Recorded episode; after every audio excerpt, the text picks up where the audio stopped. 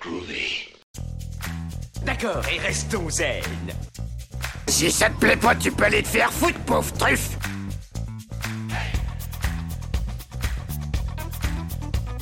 Je vous emmerde. Je rentre à ma maison. Tu me prends le cœur Ça, c'est un couteau.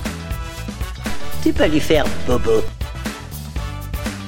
Tu aimes les films sur les gladiateurs? That's what she said. Yippee pauvre con. Considère ça comme un divorce. Rambo, c'est une pédale.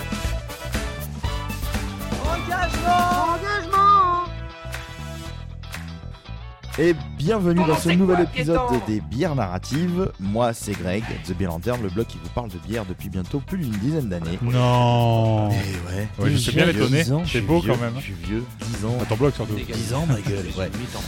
Avec moi. maintenant. Comment Faut changer de maintenant. Ah oui, oui, oui. Je vais retourner le matelas. Euh... Titre. Titre. merde Ah, je veux Ça pas le compte- faire. je t'ai même pas encore introduit que... Ah merde, titre. Et avec moi pour présenter ce podcast, Eric des Arts Narratifs. Tout à fait, le blog qui cause globalement, quand il cause quelque chose, de tout ce qui peut raconter une histoire, BD, séries, films, romans, et peut-être même un jour un article sur, je sais pas moi, un druide pas très fortiche qui, kidnappé par des Romains, leur servirait une mixture qui leur donnerait la coulante. Qui sait Ah ouais, t'es comme J'appellerais ça. ça Astérix au Mexique. Et Astérix à la chiasse. Et avec nous, euh, Brice, notre technicien taciturne, alias Captain Ordi. Et bonjour Brice qui va beaucoup parler aujourd'hui, et c'est vous qui allez plus parler que moi. Et aujourd'hui, on va euh, découvrir une bière appelée la Potion Magique de chez 90 BPM. Alors, euh, Potion Magique, je, pense que beaucoup d'entre vous auront déjà deviné quel est le thème de ce podcast aujourd'hui. Et 90 BPM, donc une brasserie dijonnaise euh, qui nous a sponsorisé ce podcast. Sur plusieurs émissions, hein, parce qu'on a quand même pas mal d'émissions avec eux à faire, donc ça va être très très cool. Euh, on les a rencontrés au Lyon Bière Festival également. Euh, donc voilà, ils sont adorables. On en parlera un petit peu plus tout à l'heure.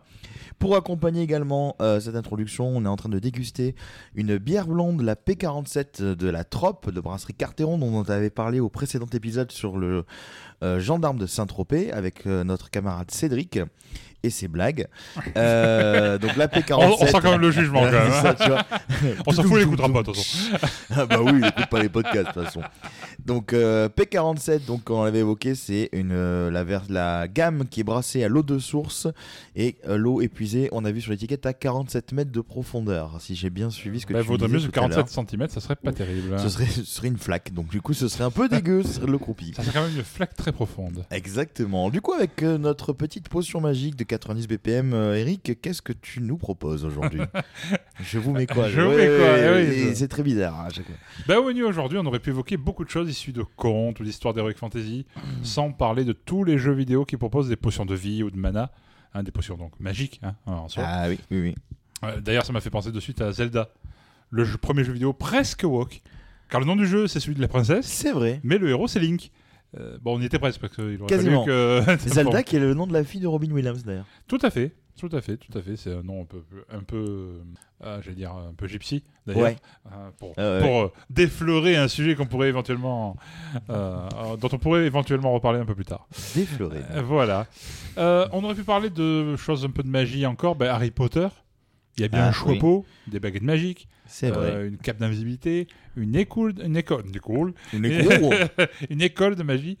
Vous n'allez pas me dire qu'il n'y a pas de breuvage magique dans cet univers, quoi. C'est vrai. Euh, Peut-être qu'un jour on fera un épisode sur Harry Potter. hein. Peut-être. C'est pas les bières qui manquent sur le thème de la magie, je pense. Euh, ouais, d'ailleurs, on aurait pu aussi parler du Seigneur des Anneaux. Ah non, Ah. pardon. Ah. Là-dedans, il y a un chef courbé chelou qui parle bizarrement, des gens de petite Il y a taille, Guy Montagnier. d'autres pieds faisant pâlir le meilleur des podologues, et des êtres aux oreilles proches de celles de Spock.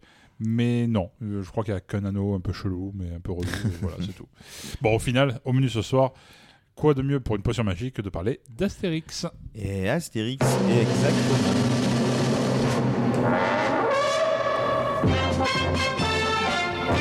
Écoutons ça, on se dandine sur le ciel. C'est toujours plaisant d'écouter ce générique. en fait. Ah. Voilà. Et pour présenter, voilà, Eh, j'ai le fondu enchaîné avec la souris. Euh, et donc, ben, on va procéder à la On présentation. va procéder, Procéder. à la Tu présentation. sens le mec, Je sens qu'il sort au scalpel, le mec, quoi. tu sens, tu sens le mec qui sort de la semaine de boulot, qui, a écrit des mails, mais on va procéder et construire un avenir euh, périn au sein de cette société. Euh, bref, non, non, non. T'as viré des gens genre, cette semaine ou quoi? Non, peut-être. Euh, alors aujourd'hui, il est con lui.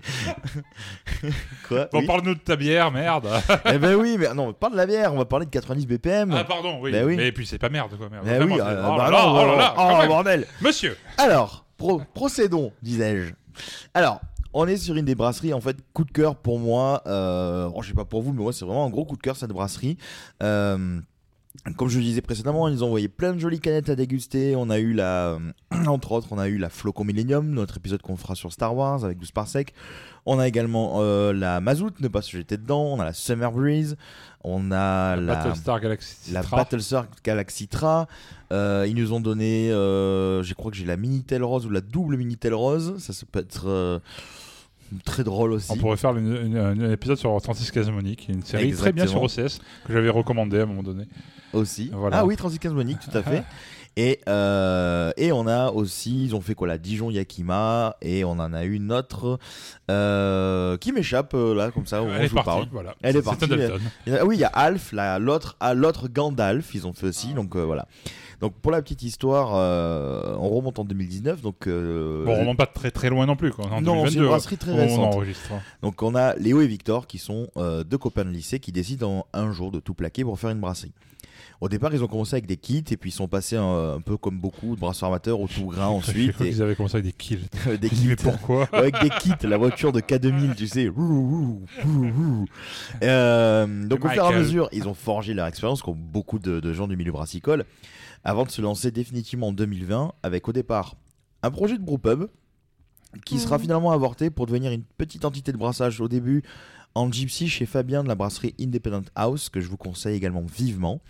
Et également une petite partie de prod dans le Jura euh, pour certains styles de bière qui étaient plus pratiques à faire dans, je sais pas quel est le nom de la brasserie, mais dans cette brasserie-là par rapport à celle de Fabien. Donc, euh, elle, cette deuxième brasserie, tu ne la recommandes pas vu que tu ne connais ni son nom et tu ne dis Non, pas. mais dans, dans les, je- je- dans les interviews que j'écoutais de, de, de Léo et Victor, en fait, ils précisaient pas le nom de la brasserie, en fait. Donc Oui. peut-être que c'est voulu, peut-être que c'est pas voulu, je sais pas. Euh, en tout cas, ils l'ont pas mentionné. Euh, donc c'est du gypsy sans être du gypsy. Donc pour ceux qui nous écoutent, on avait déjà parlé du phénomène gypsy. Donc euh, Bomboleo, Bombolea, Joba. Donc euh, c'est c'est pas un brasseur qui a des chicots, c'est c'est un brasseur qui brasse ailleurs. Il n'est pas dedans en fait. Voilà. Alors quand je dis c'est du gypsy sans être gypsy, c'est parce qu'en fait ils bloquent pas vraiment les fermenteurs de Fabien. En fait, ils ont installé trois fermentaires à eux sur place. Et euh, en fait, ils ont attendu que la crise sanitaire se calme, puisqu'en fait, au moment où ils ont vraiment débuté leur prod, la crise sanitaire était en train de débuter euh, chez nous en Europe. Quelques mois plus tard, ils vont parvenir quand même à s'installer, donc en 2021, euh, dans leur brasserie avec une très jolie taproom. Pour ceux qui ont Instagram, vous pouvez retrouver les photos, c'est assez cool, assez stylé. Une backroom? Taproom, une backroom, il- une backroom, et il y a une pole dance. Il Léo et Victor, si tu dis un mot magique, il faut une pole dance. Euh, Ce qui est très drôle, c'est que quand, quand moi j'essaie d'être sage, j'ai pas tout coupé tout le temps, Brice. Et alors, alors d'habitude, il parle pas. Tout le monde se relaie, tout le monde se relaie. Alors, au niveau de leur bière, donc ils ont une gamme de bières assez variée. C'est toujours en canette, sauf exception quand ils font quelques collabs. Euh, on peut citer une collab qu'ils ont faite par exemple avec euh, la brasserie Elixir qu'on avait, qu'on avait évoqué pour l'épisode sur Rick and Marty. Putain, tu es prêt à le dire maintenant. Elixir, beau. tout à fait, tout à fait. Ça fait bientôt un an Euh, qu'on fait ce podcast. Une, oui. bière qu'on a, une bière qu'on a et dont on vous fera un épisode qui s'appelle la Arlette à Malibu. Donc euh, je vous laisse deviner, on fera un épisode sur Arlette Laguille. Euh, Ouais. Ou le Malibu Coco. ou le on Malibu. Coco, tout à fait. Ou Trotsky qui est sur la canette, euh, sur la, la bouteille.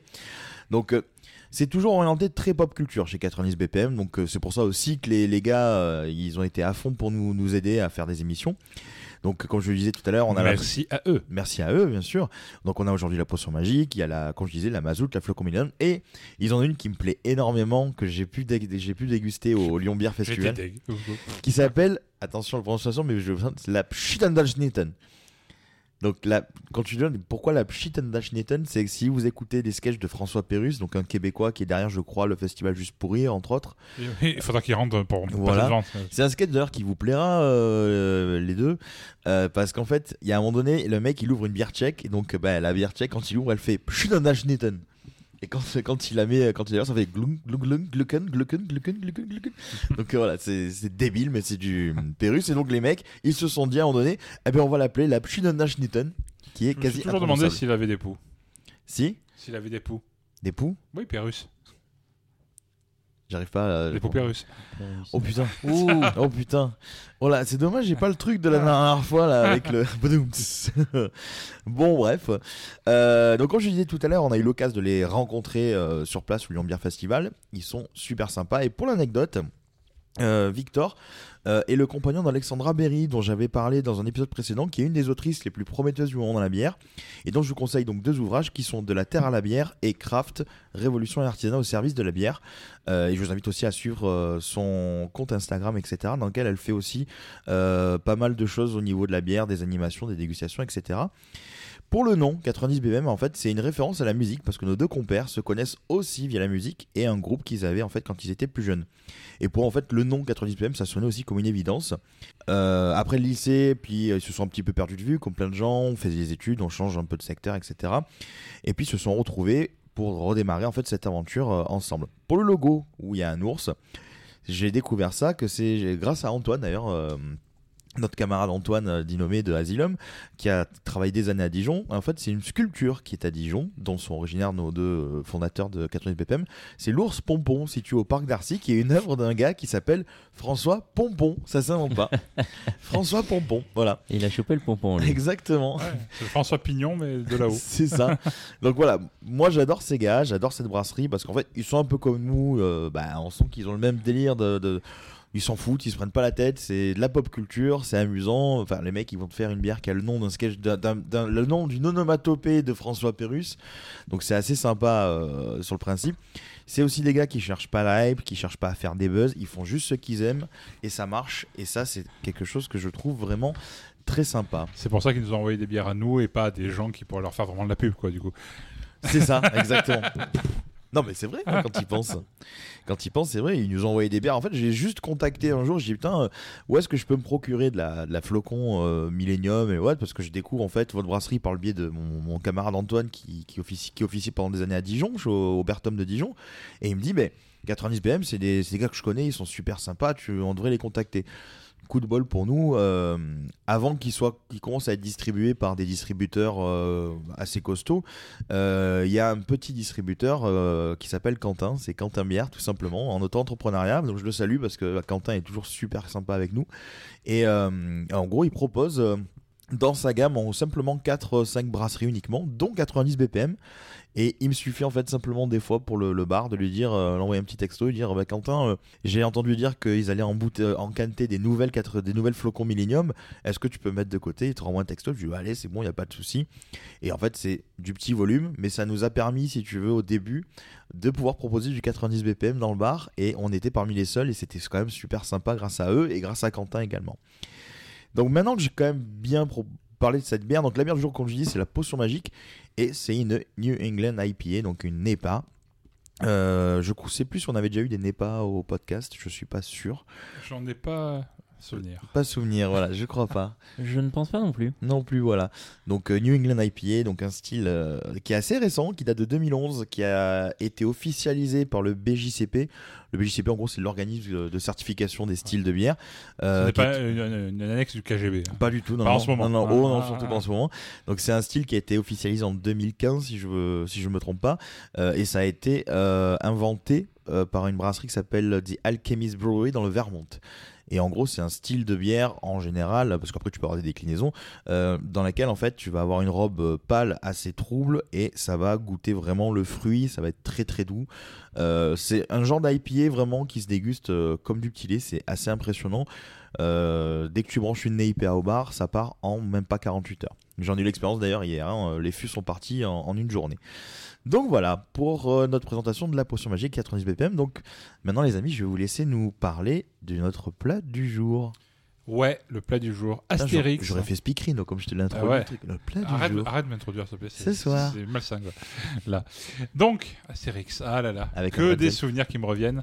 Et pas les draps qui s'en souviennent. hein, je préfère préciser quand même. Je rêve aussi. Et pas seulement dès que je suis obligé de refaire une carte d'identité en pensant à la maison des fous, hein, dans- comme dans l'adaptation animée Les 12 travaux d'Astérix. Mais ça peut être ce lointain samedi d'enfance où j'ai préféré me faire porter pâle plutôt que d'aller à l'anniversaire d'un camarade de classe au McDo. Juste pour pouvoir garder le cadeau prévu qui était, pré- euh, qui était prévu. C'était un album d'Astérix, Astérix Gladiateur, que j'ai toujours chez moi d'ailleurs Ah, un peu bouffé par le chat, mais euh, que j'ai toujours. Bon, depuis, j'ai pas mal poncé le sujet BD, mais c'était, comme pour beaucoup de, de monde de ma génération, l'une des premières pierres de ma culture BD-phile, comme euh, avec Tintin, Spirou, encore Strange, qu'on trouvait aussi en kiosque. J'ai découvert ensuite que tout l'univers de, la pré- je- difficile à dire, de la prépublication de, de bandes dessinées en kiosque euh, et leur histoire qui remonte assez loin et qui ont toute leur importance dans la création du personnage d'Astérix, mais j'y reviendrai. En attendant, vu que j'ai besoin de me réhydrater, euh, Brice, peux-tu rapidement nous pitcher le scénario de cette BD pour ceux qui séjournaient sur Mars depuis genre 1959 Bien, je peux faire ça grâce à notre fabuleux ami Wikipédia. Euh, donc, euh, Bonjour, la Wikipédia. série... Salut Wikipédia salut Wikipédia. Ah, Wikipédia, mais tu étais là, je ne t'avais pas vu. La, la série met en scène notre héros dans les années 50 avant Jésus-Christ, juste après la conquête, Pas Dans les années années 50 50 tout tout court. Euh, juste après la conquête romaine. Enfin, la conquête romaine, euh, tout, tout, mais pas tout, parce qu'un petit village gaulois d'Armorique poursuit seul sa lutte contre l'envahisseur. Tout ça grâce à une potion magique Vous voyez, préparée vous voyez le rapport maintenant Eh. par le druide Panoramix. La potion donne euh, une force surhumaine à quiconque en boit, euh, sauf Obélix, bien sûr, puisque Obélix, lui, il est tombé dedans quand il était petit. Mais qui est donc Obélix? Ah, Obélix. Obélix, c'est le livreur de menhir qui est aussi le meilleur ami d'Astérix, et vice-versa. Euh, ils- ces deux-là sont chargés de protéger le village et de déjouer les plans des Romains et d'aller soutenir euh, quiconque a besoin d'être soutenu. Ce qui a donné lieu à des nombreuses BD se baladant en France, en Europe et plus loin. Glou, glou, glou, glou, glou.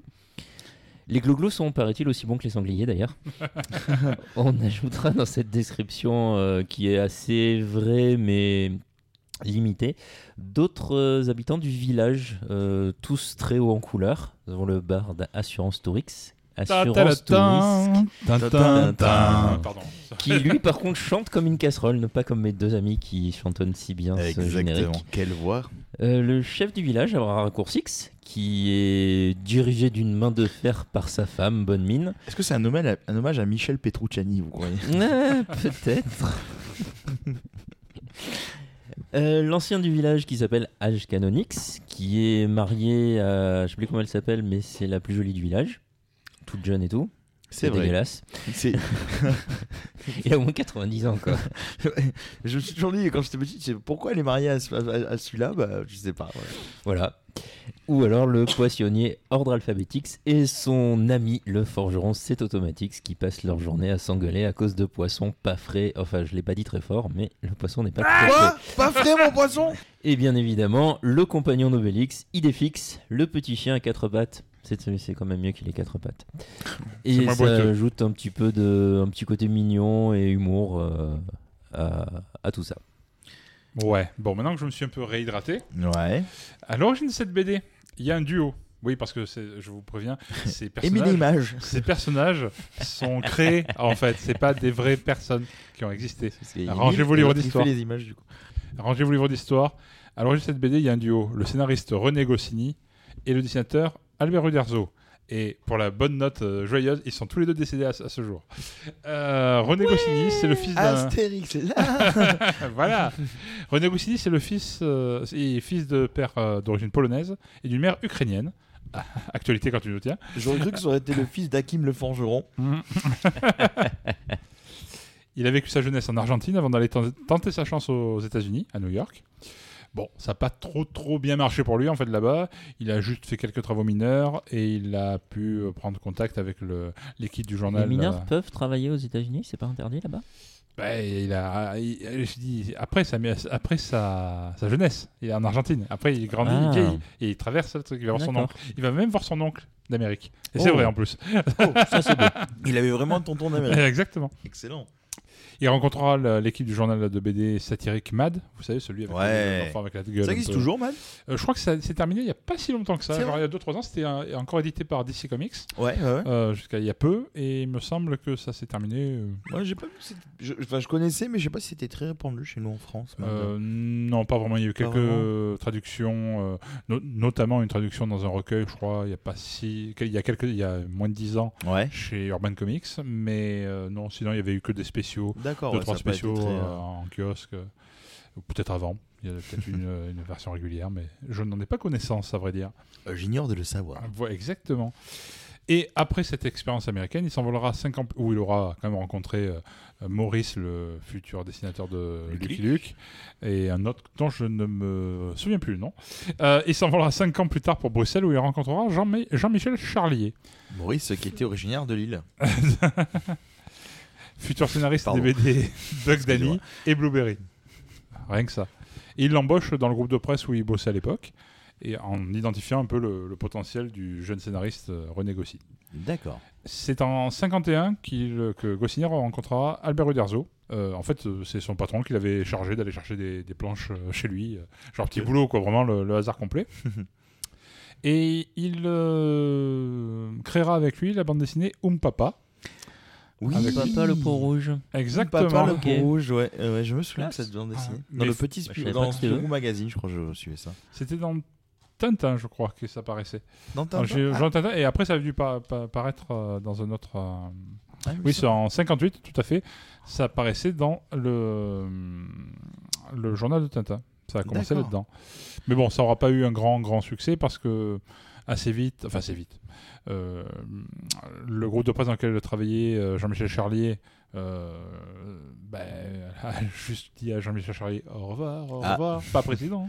Euh, et du coup, il va se lancer dans la création d'un groupe de presse et il, a, il emmène un peu avec lui quelques, quelques noms de, Ouais. de ce groupe, dont Goscinny et Uderzo, pour pouvoir créer, entre autres, une, une société de presse et une société de publicité, euh, Eddy et Eddy France, qui vont leur permettre de lancer un journal de prépublication BD.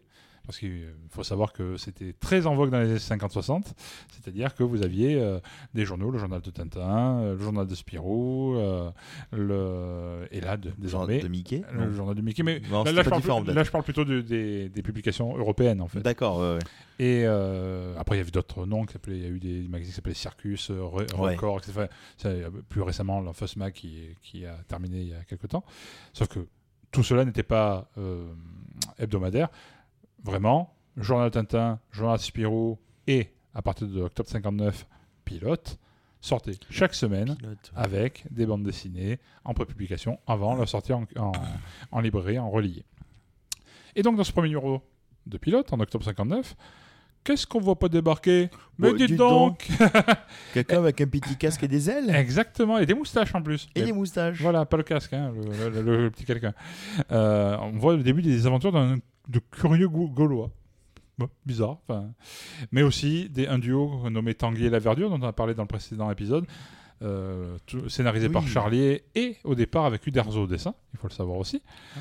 Et on voit apparaître aussi dedans, dès le début, le petit Nicolas, écrit également par René Goscinny, avec notamment des illustrations de Sampé. Le petit Nicolas, est-ce que c'est pas ça qui a été adapté au cinéma tout récemment euh, avec Ouais. le succès mitigé, je pense? Il y a Je eu si deux, films déjà. Ah, c'est ça, voilà, ok. films et une série d'animation en 3D sur M6. Oh, ouais, Voilà, d'accord. Voilà. Donc, bon, le magazine au début ne fait pas non plus. euh, Enfin, le- si le premier numéro marche très bien, je crois Ouais. qu'il est vendu à, peu près 300 000 exemplaires ou un truc comme ça, ce qui est pas mal pour un, Oui. un journal avec entre la concurrence des, trucs et le sujet très de niche, quoi. Mm, mm. Euh, bon, finalement, le, su- le, le premier succès s'essouffle assez rapidement et les débuts sont relativement difficiles. Du coup, le magazine sera repris par Dargo et connaîtra progressivement un succès honnête qui verra, et verra apparaître des titres comme Blueberry, Achille Talon. Blueberry. C'est pas un western? C'est un western, euh, dessiné par Jean Giraud et scénarisé par Jean-Michel Charlier. Achille Talon du Hey. euh, de dessinateur Greg. Euh, non, pas toi, l'autre. Oui, oui, Euh, mais j'adore Achille Talon. euh. Ou encore Le Grand Duduche de Cabu. Regretté Cabu. Ah oui, cher. Euh, Peu cher. Peu cher, voilà. On ça- dit chez nous. Plus tard, on verra apparaître les Dingo Dossiers de Gottlieb, ou la série Valérien à Laureline de Jean-Claude Mézières et de Pierre Cressin. Il n'y a pas. euh, Luc Besson n'est jamais passé par là. Non. Euh, voilà. Et, et après coup, il y aura aussi des, des séries qui étaient déjà scénarisées par Goscinny, qui viendront rejoindre le, le- la publication pilote, comme Lucky Luke, qui était à la base chez, dans Spirou chez Dupuis, qui viendra euh, dans le magazine pilote euh, avec Maurice, son dessinateur, Who is No Good, scénarisé par Goscinny et dessiné par Tabari. D'accord. Is no good, ouais. Ouais. Avec le film euh, Ah ouais, Goscinny a été très très prolifique. très prolifique, ouais. L'aventure du magazine pilote durera 30 ans et se termina en 89. J'avais 8 ans. Peu après, le journal de Tintin stoppé en 1988. À ce jour, en revue BD franco-belge, seul le journal de Spirou paraît toujours en hebdomadaire. Ah, ça continue. euh, ah, Spirou. de Spirou est encore en kiosque chaque semaine, tous les mercredis. Euh, Ah. mercredi, vendredi, mercredi, ouais. Parce que je connais, euh, moi je lisais beaucoup le journal Mickey, Mickey Parade, Picsou Géant, je sais que ça y est encore. Ouais. Et c'est vrai que Spirou, Autant tous les fait comics gaffe. style Strange, etc. Enfin, Strange euh, et leurs et Ouais. les successeurs qui sont venus après euh, ont disparu des kiosques euh, depuis les, les, les problèmes qu'ont eu le diffuseur Prestalis. Ouais. Euh, mais résiste fièrement, encore, difficilement, ceci étant dit, le journal de Spirou, qui est plus lu peut-être par des quarantenaires comme nous, que, nous, ouais. ou plus ouais. vieux encore, que vraiment des jeunes. Euh, Enfin, c'est ce qu'on peut, on peut être en droit de se demander. C'est vrai, c'est vrai qu'on on n'entend pas beaucoup. Je, je, je, je dirais même, je sais pas vous, mais euh, moi qui côtoie des fois dans le cadre du boulot euh, euh, des gens qui sont d'une génération, donc année, milieu années 90, voire début des années 2000, euh, ça lit pas vraiment beaucoup de BD. Bah, ça lit pas vraiment beaucoup. Beaucoup tout Non court, plus. Voilà. Bah, vrai ont- que Ça dépend, il y a une, géné- une partie de génération qui a lu du Harry Potter en Ouais, roman. oui, en euh, roman, voilà. Mais je veux dire, en, en termes de bande dessinée, comics, il n'y en a pas des masses. Par contre, j'ai remarqué que certains s'y mettent tard. Moi, j'ai eu des, des gens euh, qui s'y sont mis à 22, 23, 24 ans, ils se sont mis à lire des BD. Par contre, dans toute leur enfance, ils lisaient pas. Et c'est vrai que nous, on est une génération où on lisait des BD. Tout gamin, on a tous eu ce moment où euh, nos parents allaient faire les courses au supermarché et on se calait, on s'asseyait tous dans, Dans le rayon, euh, super- dans, dans- dans- dans le rayon BD et on lisait les bouquins. Fnac, la Fnac, Fnac. Virgin, il y avait, on était assis dans les rayons en Il y avait de... plein de gens. Si maintenant tu les vois plus vraiment, ça. Bah, déjà, gens les qui Virgin, t'en vois ça plus beaucoup. ouais. Le Virgin, ouais, là, plus beaucoup. Mais c'est vrai qu'à une époque, t'avais carrément euh, les gens, voilà, ils étaient tous assis comme ça, ils lisaient les BD. Alors, on euh, va se faire un peu mode réac. Bah, c'est sûr que quand tu as ton smartphone, tu peux regarder ta série Netflix. eh, Et on ferait pareil, Non, mais nous. c'est vrai, euh, bien sûr. Nous, si on était à leur place, bah, c'est sûr que je préférerais peut-être regarder un- mon épisode de Dragon Ball Z si je Ouais, euh, re- replace dans les, dans l'époque sur mon téléphone. on fera une émission que d'ailleurs. plutôt que de lire une BD. C'est vrai, bon, tout à fait. Qui sait Et ceci dit, en, en, en kiosque, on retrouve toujours Fluide Glacial, Ah, ouais, mensuel de publication BD aussi. C'est- Mais mensuel. Fulgassa, c'est un peu plus adulte. Ah, c'est bien plus adulte. Voilà, ouais. Alors, sachant aussi qu'un magazine comme Pilote euh, et d'autres euh, ont eu des, des versants ou des, époques plus adultes que d'autres. Pilote, Euh, il faisait pas Michel Vaillant aussi Ou je me trompe euh, Pilo- non, Michel Vaillant, bah, ça a été dans Spirou, euh, ça a été dans Spirou, ça a été Dupuis. Ah, je sais pas si c'est pas passé par Tintin d'abord. Ah ouais? Oui, tu as eu aussi un Acheteur Magazine. En fait, tu as, eu plein de publications de BD. En Ouais, fait, parce que moi j'avais de- découvert Michel Vaillant pour c'était à une époque où, tu vois, vraiment tu vois, les quarantenaires qui parlent, hein, mais Ouais. euh, dans les stations Total, ils avaient, tu sais, des points. Donc, euh, bon, mon père faisait euh, souvent le plein dans le cadre de son boulot parce qu'il était, euh, il faisait des tournées pour réparer des, des trucs. Et il me ramenait des fois des BD. Et un jour, il s'était ramené avec des BD de Michel Vaillant parce que bah, à chaque fois qu'il faisait un plein, il accumulait des points. Et j'avais plein de BD de Michel Vaillant comme ça. et j'ai découvert Michel Vaillant comme ça, tu vois. Moi, j'ai découvert Guéluron comme ça. Bon, donc, Guéluron, ouais, putain, oui. bah oui, hein. on a ce qu'on peut.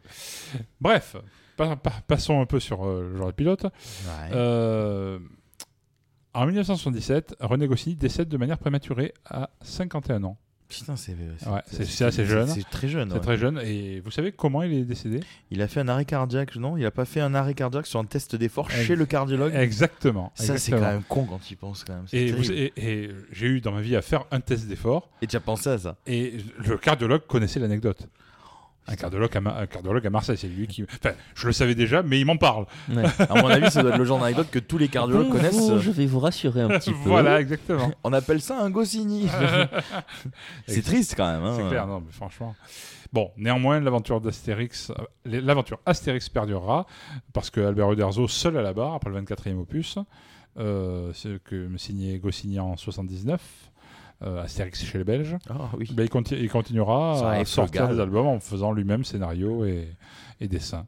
Ah, il dessinera lui aussi. Bah, Uderzo a toujours dessiné. C'est Goscinny, c'était le Ah, scénariste. aussi, c'est le scénariste, excuse-moi, oui, oui.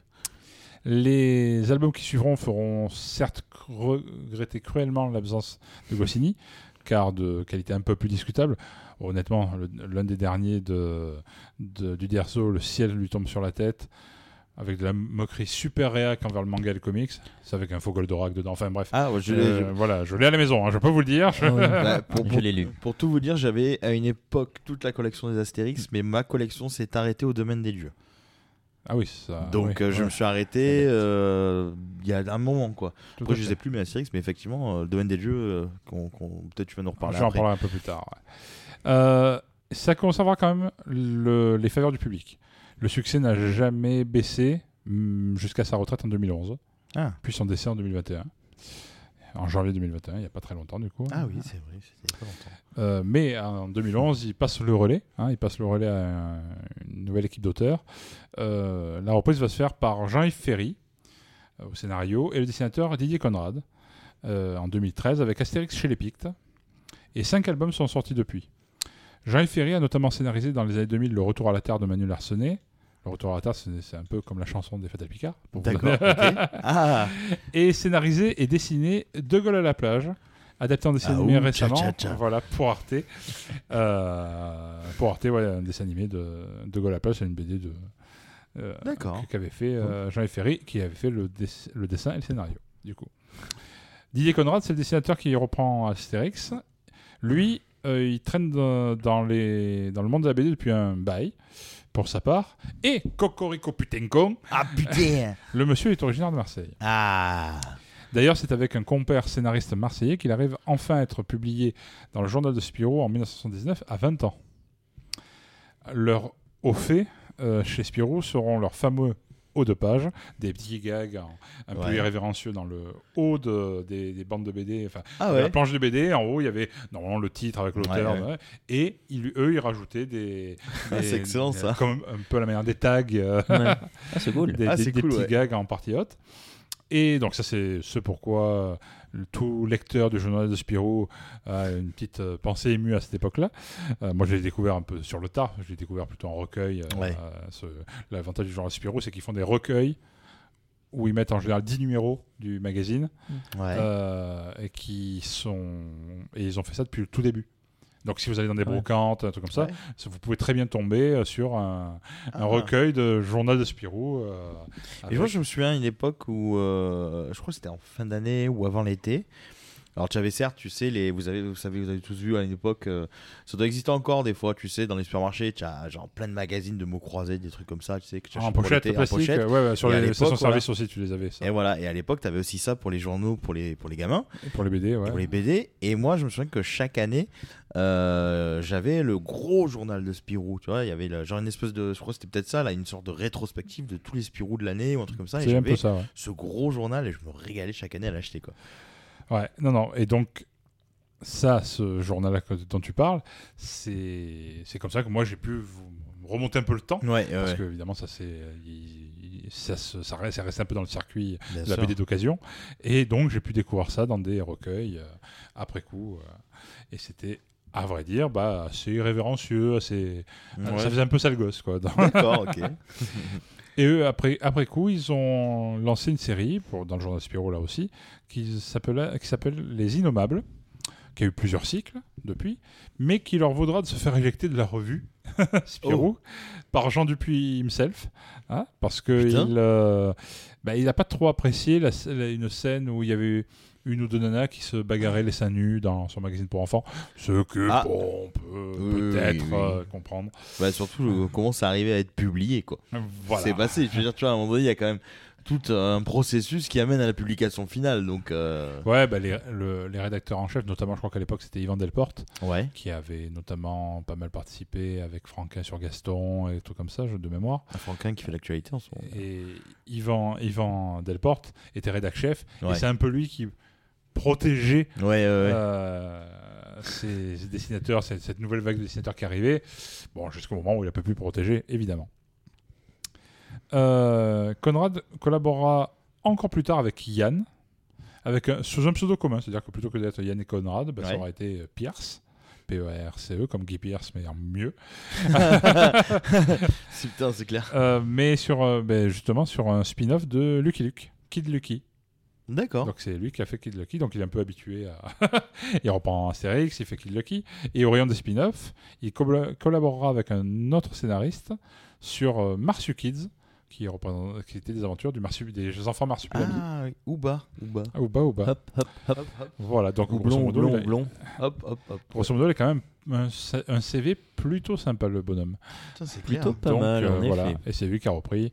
Il en est à 5 albums. Le premier c'était Astérix chez les Pictes. Et depuis, on en, a fait, on en est à Astérix et le Griffon, Astérix, qui est sorti en euh, 2021. J'en Ah, voyais pas oui. 5 entre les deux, personnellement, mais Hein j'en voyais pas autant entre les deux. Euh, Il y a les Pictes, tra- le Transitalique. euh, J'en oublie deux. J'en oublie deux. Euh, Euh, ouais. En fait, pour moi, il y avait que celui-là entre les deux, mais non, je non, ne sais en- pas. il y en a d'autres. il y en a d'autres. Ok. Bon, on va peut-être parler de, de bah, la BD. Vous voyez un Oui, peu, vous BD, les avez vu. vus. Vous, vous les avez lus sans doute. Et, euh, ben, on va peut-être parler de dessins animés maintenant. De On va rester dans, l'enfance, des films Hmm. d'animation. Astérix, qu'a dû en dire, Monsieur Brice Eh bien, écoute, euh, donc Astérix, c'est une BD européenne, certainement parmi les plus adaptées au cinéma. Euh, on a pas moins de 10 films d'animation euh, à ce jour avec Astérix, basés plus ou moins sur des albums ou pas, ou à peu près, mais pas vraiment. Euh, la première adaptation date de 1967, Astérix le Gaulois. Qui était la musique qu'on a entendue euh, tout à l'heure. Voilà. C'est un peu le thème d'Astérix. C'est vrai. Euh, même si initialement cette euh, première adaptation était prévue pour la télévision, ça sortira au cinéma dans 60 salles. Waouh Ah, un truc de fou. Euh, c'est réalisé par Ray Goussens qui avait bossé sur la vieille série animée Tintin de Belle Vision. Est-ce que vous, que euh, ah, bah, en fait, ça passait à l'époque sur TF1. C'est un peu réalisé aux mêmes époques. Après, en- enfin, il y a eu cette- ce dessin animé, il y a eu les films euh, en prise de vue réelle, Ouais. et bien plus tard, on a eu les, les, les- la série télé qui est passée sur euh, Canal+ et France 3 Ouais, dans les années et 90. M6 après coup, dans les années 90, qui était produite par Ellipse, qui était la boîte de Philippe Gildas. Ah ouais. et qui était bien plus respectueuse du matériau originel. Tandis qu'avant ça, bien avant, Belle Vision, un studio de dessin animé belge, faisait l'adaptation de, des Tintins euh, par ça. épisode. De... Moi, je... enfin, j'ai en tête que c'était genre un, un mini-film, un court-métrage, euh, découpé en petits épisodes de 5 ou 10 minutes, euh, D'accord. euh, que je Mm. voyais sur la une, je pense, de mémoire. Mais vraiment, ça remonte à, bien loin. C'est un peu le principe qu'ils avaient repris hein, pour Tintin, non? C'était pas diffusé en entier C'est un les peu aussi, épisodes, ouais, un peu aussi. Alors peut-être que je confonds les deux. Honnêtement, là, ça. l'a- Le générique mémoire, de Tintin, il euh, était génial, il était tellement épique. C'est clair. Mais ça, c'est la dernière série Oui, en la Ouais, dernière ouais. série. ouais. Euh, du coup, le, cette, euh, le film est produit un petit peu en cachette des auteurs de la BD qui découvriront le, le résultat en projection privée. Euh, c'est pas aussi bon que ce qui était escompté, mais ça installera euh, l'ami Roger Carrel comme la seule et unique voix d'Astérisque, euh, du moins pendant un Non, bon moment. Pas Astérisque. Astérisque. Astérix. Astérisque. Voilà. Bon, pour mémoire, Roger Carrel, quand même, on ne peut pas passer à Bien côté de sûr. Roger Carrel.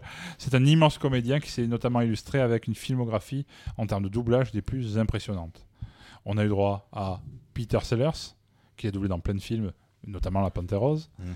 C'est lui qui double C3PO dans Star Wars. Oui, oui, oui. Oh merde, Euh, toujours Anthony Daniels, bah, plus- plus noms- maintenant, les- les- maintenant, non, mais il les- il a un léger accès de mort. Les nouvelles, euh, les nouvelles versions aussi, c'est toujours sa voix? Euh, non, il, a- il est décédé depuis. Non, mais les, celles de 90. Euh, Ah, ouais, ouais, ouais. ah oui, Ah, c'est ouais, lui ouais, aussi, il, a fait, il a fait jusqu'à la, il a fait, il a fait la prélogie aussi quoi. Il, a, il, Ah, a, bien. il, a, il a fait, il a pris sa retraite euh, tardivement. hein, Ah bah son, semble. son dernier film, ça sera le premier film d'animation Astérix d'A- d'Alexandre Astier. C'est son Ah oui. dernier film euh, en tant que doubleur. C'est lui qui faisait la voix d'A- d'Astérix? Dans le premier. Enfin, il, Oh. il le fait dans tous les, il a fait dans tous les films jusqu'à ce- le premier d'Astier. Ah, et l'autre, ça a été qui? Clavier? Ah oui, exactement. D'accord. Euh, il a doublé aussi Pat Morita, Monsieur Miyagi, Mmh. Karate Kid. Peter Ustinov, qu'on a pu voir dans Mort sur le Nil, Oh. Spartacus, L'âge de cristal. Et sa petite moustache. Voilà. Nous, enfin, moi perso, je m'en souviens surtout pour les personnages de films Disney.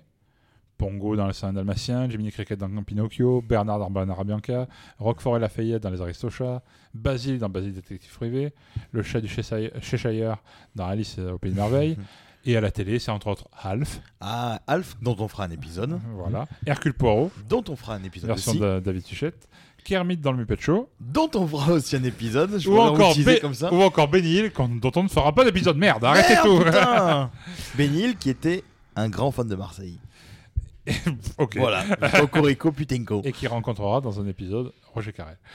Oh, sérieux Enfin, c'est ou du excellent. moins, il y a eu une, il y a eu une rencontre Génial. euh, en live euh, qui est passée à la télé. Et si on parle des séries d'animation, c'est explosif. C'est qui double Winnie l'ourson, Coco Lapin et Porcinet aussi. Euh, c'est aussi Fred Pierre à Feu, Isidore des Entrechats, Maestro des séries était Ah, une fois la vie, l'espace, etc.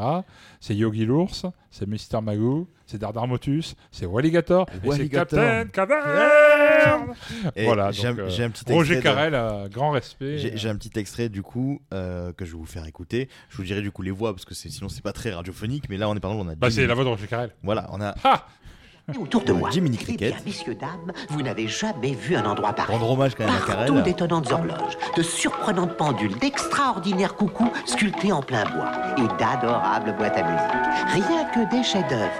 Mais pourquoi mettons-nous un Émile point d'honneur à venir en aide aux peuplades sous-développées Tout cela, vous le saurez demain. N'oubliez pas d'acheter demain le nouvel hebdomadaire du Soleil de l'Aube pour connaître tous les événements qui vont... Ça fait mille fois que je te dis de ne pas oublier de respirer, idiot Voilà Maestro. une dalle.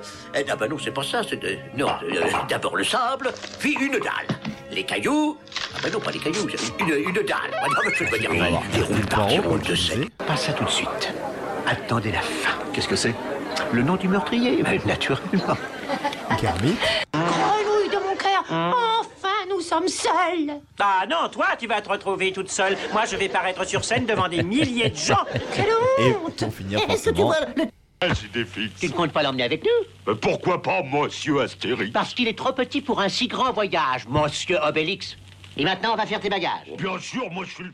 voilà c'était un petit hommage rapide à, à la voxographie de, de Roger Carrel. Exactement. Bon, je, je, je te vais te laisser continuer, Brice. Euh, du coup, le deuxième film, ce sera Astérix et Cléopâtre. Euh, donc là, par contre, euh, Goscinny et Uderzo seront réellement impliqués. Et donc, le- les doubleurs, le thème musical, euh, c'est conservé, mais il y a un bon qualitatif certain. Ah c'est un de mes préférés. Et surtout, euh, je pense que c'est la, la musique du gâteau à l'arsenic qui te trotte dans la tête. Ah, c'est bah ça. Tout à fait. Dans un grand bol de strychnine, délié de la morphine, faites dire à la casserole un bon verre de pétrole? Oh, je vais en mettre deux. Ah, surprise La musique s'est arrêtée, j'étais dans, dedans, moi. Je, je- je ne m'arrêtais plus. Et, et je vous conseille en parlant de cette musique le remix de Chinese Man Yeah. qui est Ah extraordinaire oui. ce Oh remix de. Chinese Man. Bon. Euh, donc- Sucre en poudre. non Donc le pudding à l'arsenic ou quand l'appétit va tout va. Quand l'appétit va tout va. On notera aussi que va, le tout Pierre va. Cherna et Pierre Cherna est participe au film. Oui, c'est même le Je narrateur. trouve Tout à fait. Quand l'appétit va, tout va. Quand l'appétit va, tout va. Vis dans les futailles, à nous la régraille. Quand l'appétit va, tout Ah, Monsieur est prêt.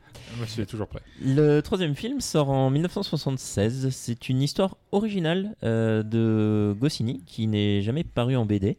Euh, tiens, voilà le. Oui, je, on, je- voilà, je- on ouvre une bière en Nous même temps. soif. Voilà, nous Euh, on part sur une une- ambrée bio de la trope toujours de chez Carteron. Voilà. C'était une, une pub euh, déguisée. Petite pub pour Thomas. NordVPN. Euh, pardon. C'est clair, c'est beaucoup mieux. Mais vous êtes fou Oh oui. Euh, donc, euh, ça tombe bien puisque le troisième film, c'est les 12 travaux d'Astérix, avec Ah. entre autres la fameuse maison de fous. Donc César. euh, Mais tu l'as trouvé le, le formulaire A38 Ah mais je l'ai trouvé parce qu'en Ah. fait c'était dans le nouveau formulaire bleu au quatrième étage Ah, en voilà. demandant le guichet C. Il a un marchand phénicien parce qu'elle veut refaire son cubiculum. Elle va tapisser du marbre. Quelle drôle d'idée. Oh, tu la connais? N'importe quoi pour épater les gens. Et note bien, elle a même pas de quoi se payer un esclave. Et mademoiselle Elle a revendu son Ibère sous prétexte qu'elle aimait mieux faire son ménage elle-même. Mais moi, je sais que la situation de son mari. Mademoiselle Vous voyez pas que je suis occupée Où en étais-je La situation de son mari. Ah oui, ce pauvre Claudius. Tu sais qu'il avait une affaire de construction de viaduc. Ah, ma chère, son dernier viaduc. Mademoiselle Ah, par Jupiter, ce que les gens peuvent être désagréables, que voulez-vous Le laisser passer à 38. Vous avez le formulaire bleu Le formulaire bleu? Non? Alors comment voulez-vous obtenir le laisser-passer à 38 Et où trouverai-je le formulaire bleu Guichet 1. Mais j'en viens. Oui, ma chère. Le viaduc, au premier coup de vent. Ça fait 46 ans, c'est toujours aussi ouais, juste. c'est- Et c'est toujours aussi intemporel, c'est toujours ça. Je fais un petit clin d'œil à ma femme qui chaque année essaie de s'inscrire à- la fac et c'est un bordel monstre. Ah, moi, j'ai une carte d'identité à refaire, vraiment. hein. Ah bah oui, mais elle aussi euh, en ce moment et elle galère de ouf. Anecdote, il y avait tellement de monde, il fallait prendre rendez-vous en ligne. Tu fais le rendez-vous le 29, tu cherches le rendez-vous le 29 mars ou le 30 mars. Annonce, il y a- tout est plein sur tous les bureaux de Exact. municipaux de Marseille pour trois mois. Moi je, Je l'ai fait le 2 avril. Ouais. J'ai eu trois places possibles et j'ai pris une place au mois de juillet. Voilà. Ouais, moi, pour l'anecdote, Ah ouais. bah, pour l'anecdote, donc ma compagne Elodie, donc ceux qui me suivent, c'est The Vintage Archéologiste. euh, elle a elle a une carte d'identité périmée. Elle a essayé de refaire sa carte d'identité. Comme toi, elle a fait face à plein de dates à la con, sauf que c'était les périodes où elle était en fouille par rapport à son master, donc elle n'a pas pu prendre le truc. Et là, elle est actuellement en fouille à Narbonne, euh, près de à Gruisson plus exactement. Elles ont voulu avec des copines aller au casino. Elle avait zappé qu'elle avait sa carte d'identité périmée. Elle s'est faite refouler euh, du casino. Oh, parce ils sont pas, sont pas- ils sont pas sympas, j'ai un casino. Quoi. Non, hein, c'est- non mais dire, et c'était exactement ce, ce type de phénomène. Moi, moi pour l'anecdote, quand j'ai dû refaire ma carte d'identité, le coup de bol que j'ai eu, c'est que j'étais dans une petite ville à ce moment-là au boulot, qui c'est la ville de Marignane où il y a l'aéroport de Marseille, et il y avait beaucoup plus de place du coup pour faire euh, le rendez-vous pour avoir le truc. C'est-à-dire que tu es obligé de sortir de ta propre ville pour pouvoir faire des trucs comme ça. Et cet extrait, il est juste intemporel et extraordinaire. Donc, euh, on, Donc- a, on a parlé carte d'identité et de travaux. Ah oui, parce et ils d'Astérix. frappent très très juste les, Ah, les mais- auteurs d'Astérix. Tellement. Euh, Pierre Tcherna est toujours de la partie, les auteurs aussi, et ils lanceront même le, à l'occasion leur propre studio de production pour ce film, les studios Idéfix. Euh, ils produiront aussi du coup euh, les, un Lucky Luke, mais les, après la mort de Goscinny. Pas... Voilà, et ils ne produiront que ça. Et ils ne produiront que ça, Bah, c'est déjà pas Il mal. n'y avait pas de. euh, comment il s'appelle Laurent Gérard qui était sur les suites de Lucky Luke également en scénariste Il me semble, hein, ouais. Laurent Gérard Laurent Gérard, ouais, je crois qu'il Ah ouais. scénarise les. Ok. Ou il scénarisait en tout cas les... certains albums. Scénarisé. Il scénarisait, Avec euh. HD au dessin, et là, depuis, je sais plus qui c'est qui a repris, mais il y a quelqu'un qui a repris, repris. ouais. D'accord. Euh, donc le succès du film sera un petit peu minimisé euh, parce qu'à cette époque-là, il y avait un autre film avec euh, un certain Louis de Funès, l'aile ou la cuisse. Ah, Voilà. que j'ai revu il y a pas longtemps. Là. Trigatelle. Et à l'heure où on enregistre, hein, il y a la grande vadrouille qui passe à la télé. C'est vrai? Comme tous les Ah, bah. Ah merde, mois. putain, mais j'annule, moi je. Eh bien, hum, retrouvez-nous sur tous les réseaux sociaux. 3W. Euh, il faudra attendre 85 pour un quatrième film, Astérix et la surprise de César, Et sa musique emblématique qu'on connaît. qui n'était pas prête, Qui n'était pas prête, excusez-moi. bah, je- mais qui arrive. Qui échappait pas. Plastique Bertrand. Astérix est là Elle nous reste dans la tête, hein, cette chanson aussi. Cogner la Musique de Vladimir Kosma. Qui avait contribué aussi avec euh, le- euh, Rabbi Jacob, je crois. Il faisait les musiques Bon, euh, plein- de certains plein- films de plein de à films de cette l'époque. ouais. Ouais, C'était lui qui était euh, beaucoup derrière ces, ces, ces musiques très emblématiques pour, pour beaucoup de générations. Donc euh, Astérix, c'est la surprise de César qui cette fois-ci. Astérix est là, surprise de César. et là, surprise de César. César. Cette fois-ci, produit par Gaumont. Euh, scénario de Pierre Tchernia.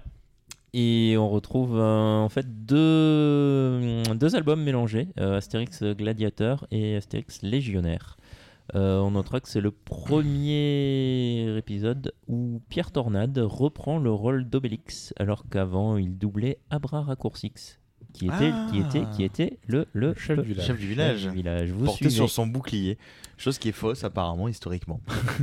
J'ai appris ça il y a pas longtemps. C'est possible. Ça m'étonnerait, ça m'étonnait pas, mais euh, mais il y a Ça beaucoup. être très stable, en il y a- fait. Il y a beaucoup d'anachronismes euh, dans Astérix. Hein. Anachronisme et invention aussi. Et invention, ouais, tout à fait. Mais En plus des jeux de mots, des caricatures. vous savez que, que, que moi j'ai beaucoup appris sur la géographie française grâce au, à la BD du coup le Tour de Gaulle Oui, d'Astérix. la géographie et la bouffe. Je- la bouffe Hmm. et du coup je sais par exemple et je, ça ne des sert à rien à Cambrai. à Cambrai et je, ça ne me sert à rien dans la vie mais je sais qu'il y a des bêtises à Cambrai.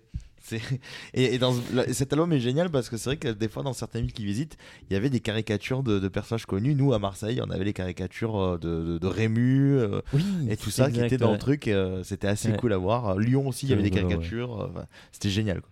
Cette BD était cool. C'était bien foutu. C'est clair. L'année suivante, euh, c'est à nouveau Pierre Tchernia qui remet le couvert au scénario et qui fait un cinquième film, Astérix et les Bretons, euh, qui est le huitième album de la série en BD.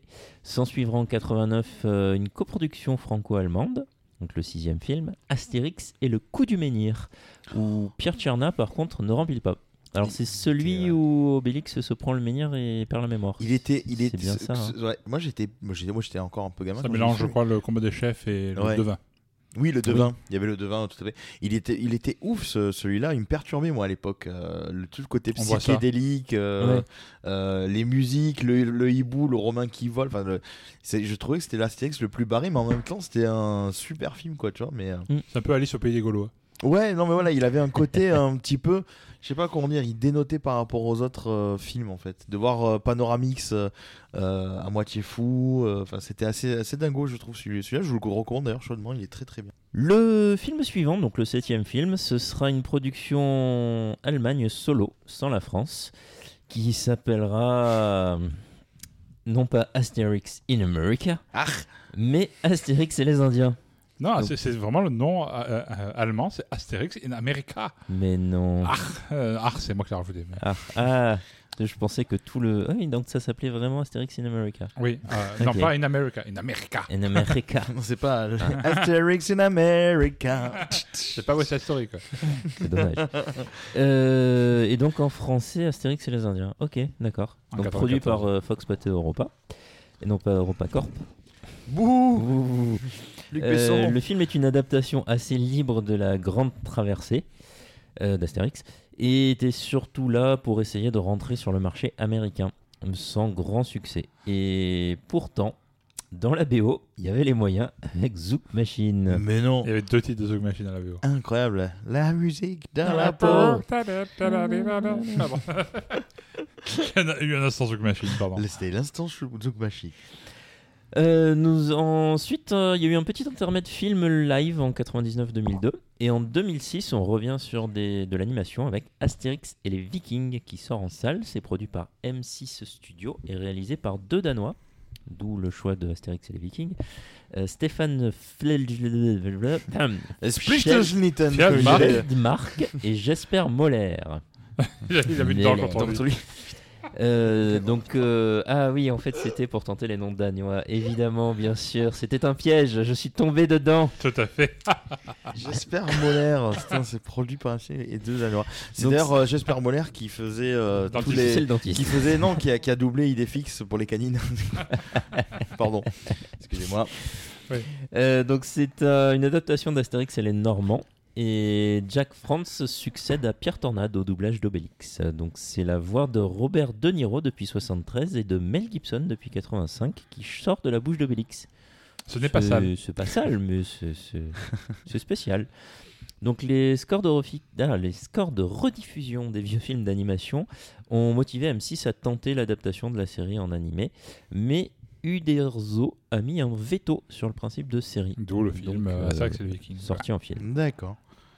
Ah ouais. En 2014, donc euh, une petite coupure de 8 ans, si je ne sais bien compter, euh, Louis Coulichy et le roi Arthur, enfin Alexandre Astier, adaptent le domaine des dieux en film d'animation 3D.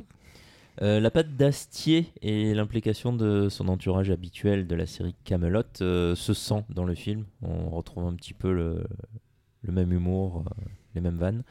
Euh, les critiques seront bien meilleures que sur les précédents films d'animation.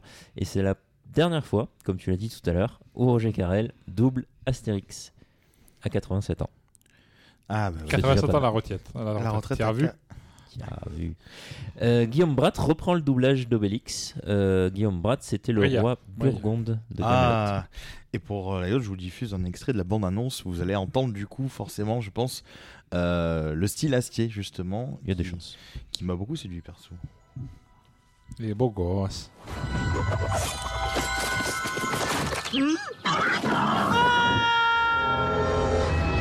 Pas une fois je ne me suis même tordu la cheville. Pas une fois. À partir de maintenant, je ne dois plus être le seul à connaître la formule de la potion magique. Je vais donc partir à la recherche d'un jeune successeur à qui la confier. Coup, on va y venir. Catastrophe, Obélix. Avec la voix de Qui sait ce qui se passerait si la puissance de la potion magique tombait dans n'importe quelle main Panoramix. Avez-vous en tête la liste des jeunes druides gaulois bien cotés? Je crois qu'on a des petites fiches. Des petites fiches? De la petite fichette maison. Impeccable Impeccable Là, j'ai les super nuls. Ceux-là, ils sont pas fichus de faire une soupe à l'oignon. Ici, les mauvais, mais qui arrivent quand même à bricoler deux, trois trucs. On me surnomme Magnétix. Et là, les très bons. Dis, vas-y mollo sur la frime quand même. Ave César, cette potion, je te la donnerai. La potion des dingos? Quelle est cette manigance, Sulfurix Ce soir, c'est la fin du village de crétins moustachus. La fin d'Astérix. Je verse ça là-dedans. Tu te prends pour un druide Je vois pas pourquoi ce serait plus dur que d'être poissonnier.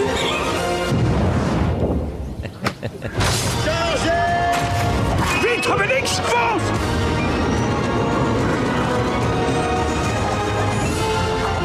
C'est quel barbu qu'il faut taper Pourquoi t'en mets de ça? Tu sais bien ce que ça fait chaque fois. J'ai modifié Si à 10, ça n'a pas explosé, c'est que c'est bon, ça explosera plus. Prêt? Si t'es aussi bon druide que poissonnier, il va y avoir de la performance.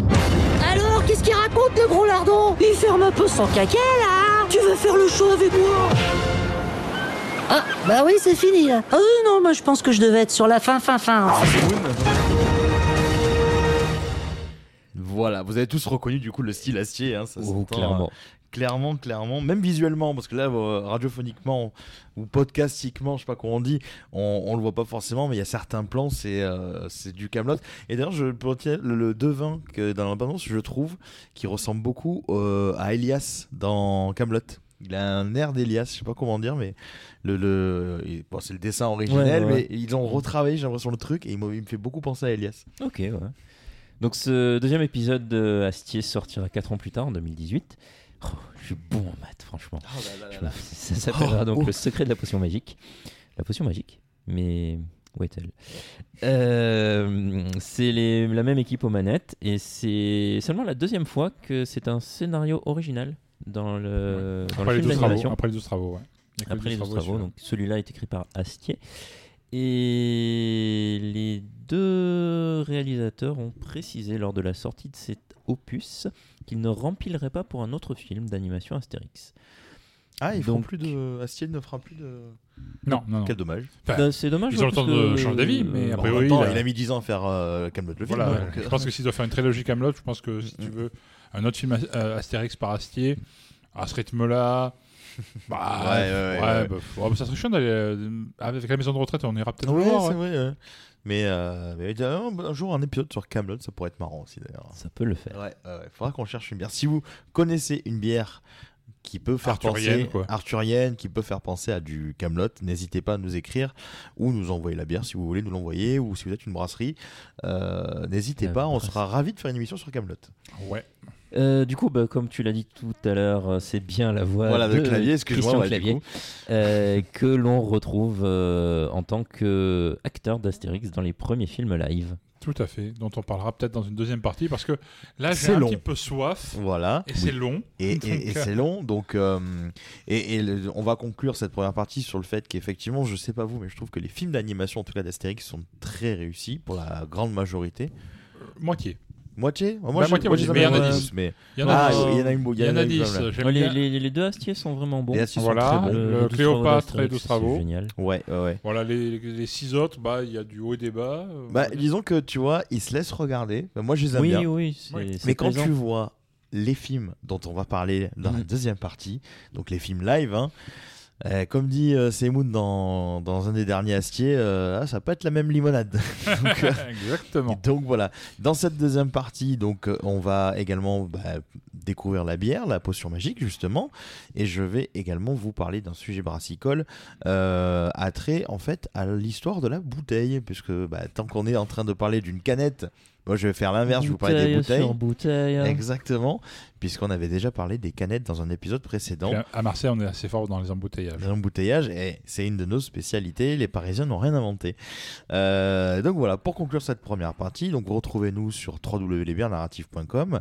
Euh, Eric, on te retrouve sur www.lesartnarratifs.com, également sur les réseaux sociaux Twitter, le Facebook et Instagram. Tout à fait. hein. Voilà, avec euh, bon, je publie pas trop en ce moment faute Ah de ouais, temps. voilà, et moi non boulot, plus, euh, euh, je t'ai pas. c'est un peu horrible, donc, je ne t'ai pas alimenté en article non plus, malheureusement. Ouais.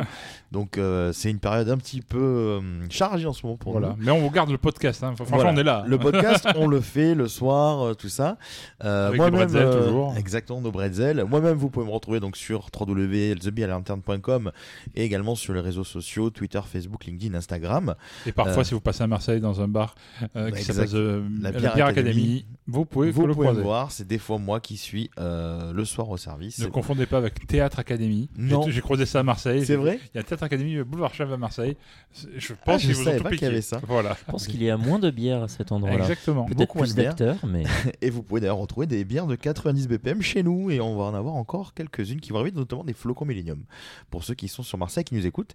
Et toi, Brice, on peut te retrouver sur les réseaux sociaux sous le nom de Gruntosaur. Absolument. Voilà. Comme ça se prononce. Comme ça se prononce. Ah si oui, vous êtes si vous êtes sur Marseille, euh, que vous nous écoutez et que vous avez un problème d'ordi ou de téléphone, vous pouvez chercher également Captain Ordi sur les réseaux sociaux. C'est Brice également. Ça se trouve.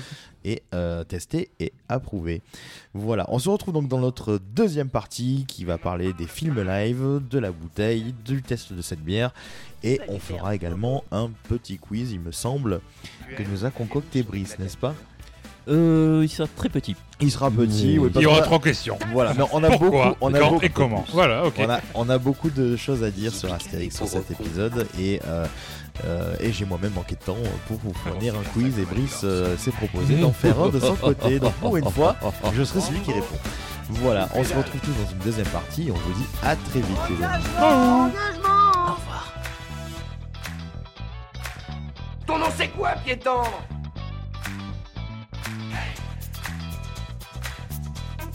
On a frôlé la catastrophe. Négatif, je suis une mythe en pullover.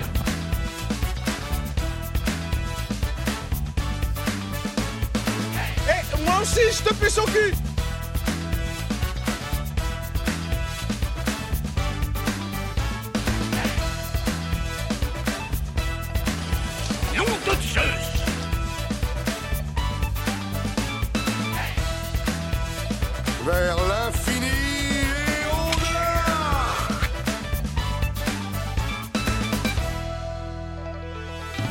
pas mauvais, c'était très mauvais. Voilà, exactement. Alors reprenons.